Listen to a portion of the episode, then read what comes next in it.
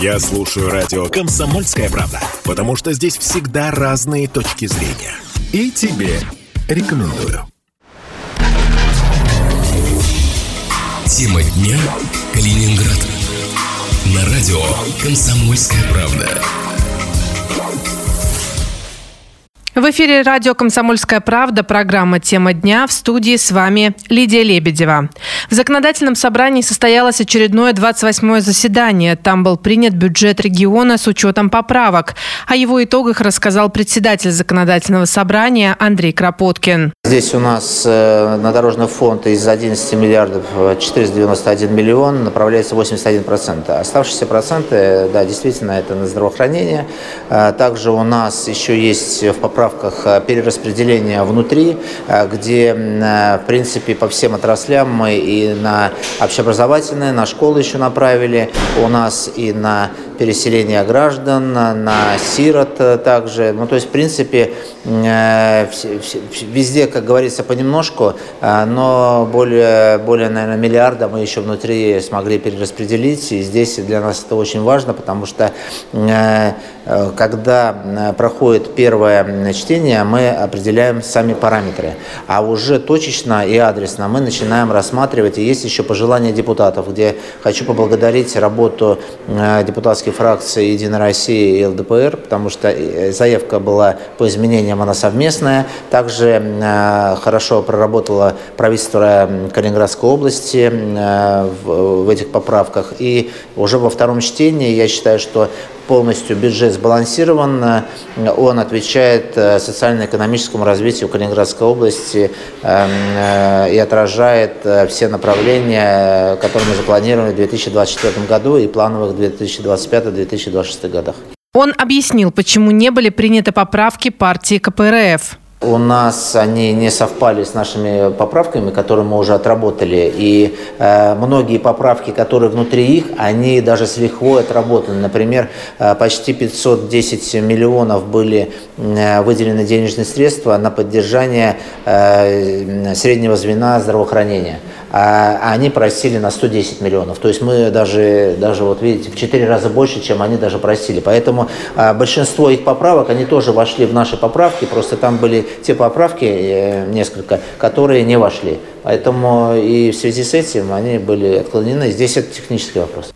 Поправки в бюджет также прокомментировал председатель постоянного комитета по бюджету, налогам и финансам Комитета по экономической политике и развитию инфраструктуры Александр Никулин. Скажем так, это поправки даже больше где-то технического характера, потому что понимаем, что с сентября месяца каких-то таких серьезных перемен с наполнением там, доходов, э, с исполнением расходов не произошло. Тем более, ну, тут у нас уже 10 дней осталось до конца года, соответственно, мы какие-то кардинальные там изменения уже внести не можем. Но, тем не менее, мы приводим в соответствие параметры программ с бюджетом, и в бюджете уточняем некоторые параметры, переносим некоторые какие-то объекты, допустим, не успевают успевают сдать, если в этом году, то, соответственно, необходимо внести и поправки в бюджет, чтобы, ну, ну, чтобы это было все у нас синхронизировано. Сейчас очень интересно, я не буду какую-то военную тайну сейчас разглашать, но давайте мы, вот может к этому разговору где-нибудь вернемся там в начале февраля, и вы посмотрите, что как у нас был исполнен бюджет этого года. А он будет намного лучше исполнен, чем мы прогнозировали. То есть того дефицита, который мы прогнозировали, его не будет. Мы вот даже сейчас э, с министром финансов проговаривали, он говорит, да, мы прибегнем к займам сейчас в конце года, но это, ну, мы займем примерно 2 миллиарда рублей с тем, чтобы мы в начале года могли спокойно финансировать текущие расходы. Экономика начала восстанавливаться очень быстрыми темпами. И мы даже вот не ожидали такого. Ну, допустим, Автотор заработал. И сейчас очень много машин они собрали, и они,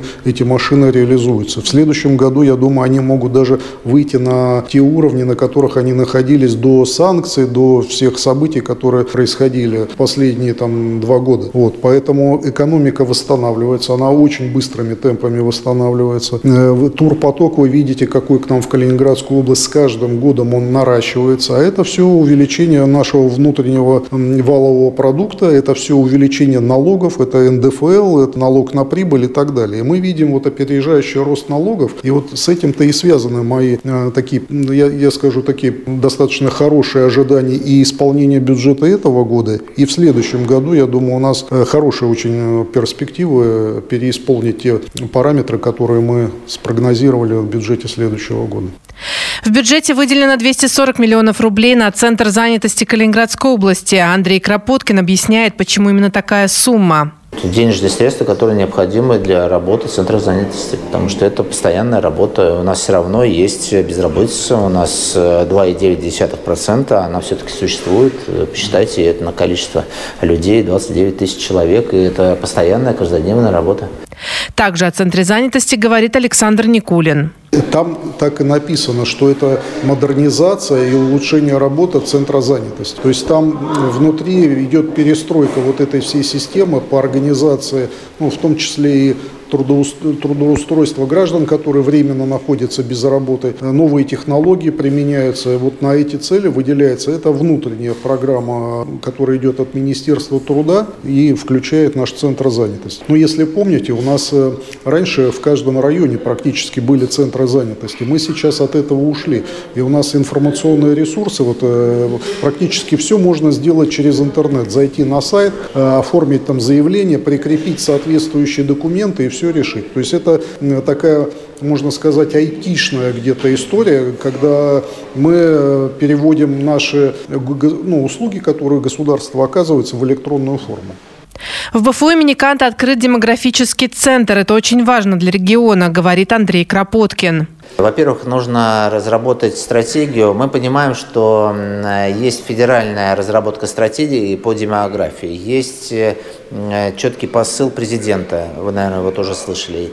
А следующий год, э, год у нас семьи. Это не все не просто так, потому что сейчас будет, наконец-таки, мы пришли и в понимание, что у нас с демографией очень все нехорошо в данной ситуации э, развития нашей страны, и нужно принимать определенные определенные шаги. Так вот, этот центр будет определять и разрабатывать региональные шаги, которые нам нужно принять для повышения демографии. И следующий год, еще раз хочу повторить, год семьи, где э, мы будем ставить акценты на и э, популяризировать многодетную семью, а, то есть рождение детей. То я надеюсь, что будут э, увеличены какие-то определенные дотации, выплаты для наших мамочек при рождении детей.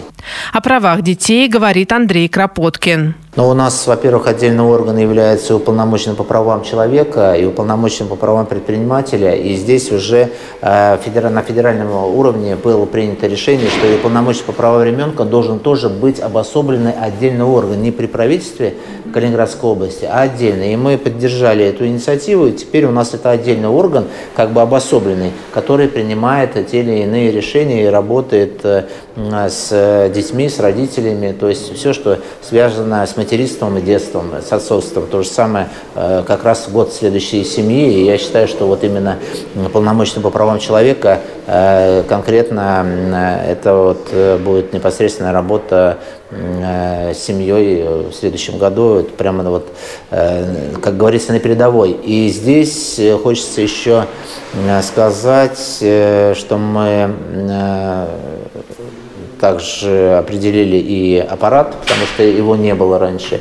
И теперь будет уполномоченный права ребенка выбираться законодательным собранием, то есть депутатами. Раньше это назначалось правительством Калининградской области. Здесь уже будет более демократичный выбор на альтернативной основе.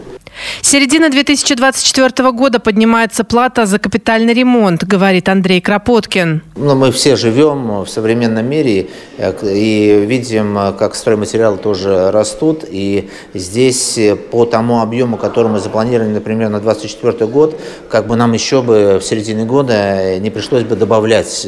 Во-первых, у нас повышение этой ставки только идет с июля месяца, с первого числа. До этого мы остаемся в этих же параметрах параметрах. При этом вот это вот повышение ставки прибавляется э, к миллиону ста, которые сейчас собираются, всего 100 миллионов, чтобы вы так тоже понимали. А бюджет всего 2,5 миллиарда, поэтому миллиард триста мы в любом случае добавляем. И я думаю, что, э, возможно, даже в следующем году мы еще будем добавлять. Наша главная задача, чтобы ожидания людей от программы, они все-таки э, были своевременные, потому что мы когда формировали графики э, выполнения тех или иных работ, они, может быть, где-то немножко сдвинулись, но, в принципе, мы придерживаемся этих э, дат. И для нас, конечно же, важно, чтобы эти даты все-таки соблюдались, потому что люди ждут, эта программа, она именно для людей. И мы сегодня видим, как наш город действительно преображается, и мы хотим дальше э, делать эту работу. О повышении зарплат бюджетникам говорит Александр Никулин. В рамках бюджета у нас запланирована 6% индексация с 1 июля. Вот. А те законы, которые мы сегодня вот э, рассматривали, в частности по контрольно-счетной палате, по контрольно-счетной палате мы привели в соответствие, грубо говоря, нашу контрольно-счетную палату к той практике, которая в регионах то есть уровень зарплаты. То есть э, вообще, если говорить о счетной палате Российской Федерации, то в счетной палате Российской Федерации э, председатель контрольно-счетной палаты приравнен к первому заместителю правительства Российской Федерации. У нас это на один уровень ниже, то есть у нас просто вице-премьер не первый, а просто вице-премьер. То есть мы э, с учетом наших бюджетных возможностей установили такой уровень. Вот. Э, в принципе, в большинстве регионов такая практика применяется. Мы где-то отстали, потому что у нас было еще почти на два уровня ниже зарплата в контрольно-счетной палате. Ну и, соответственно, понимаете, тоже же формируя резерв кадров, которые работают в контрольно-счетной палате, нам, соответственно, нужно иметь и уровень оплаты труда, чтобы специалисты высокого уровня приходили у нас в аудиторы, в заместители председателя контрольно-счетной палаты. Сам председатель контрольно-счетной палаты у нас сегодня очень квалифицированный человек, который и нашу областную налоговую инспекцию возглавлял, и вице-премьером в правительстве поработала. Поэтому мы проконсультировавшись со всеми, э, решили выйти на, этот, э, ну, на, на такие уровни оплаты труда.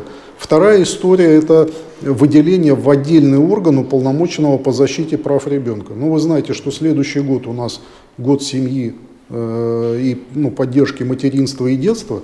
И, соответственно, это где-то даже символично, потому что раньше у нас уполномоченный по защите прав ребенка находился в составе аппарата правительства. То есть это был ну, как бы внутреннее такое подразделение, что не очень-то свойственно аппарату правительства.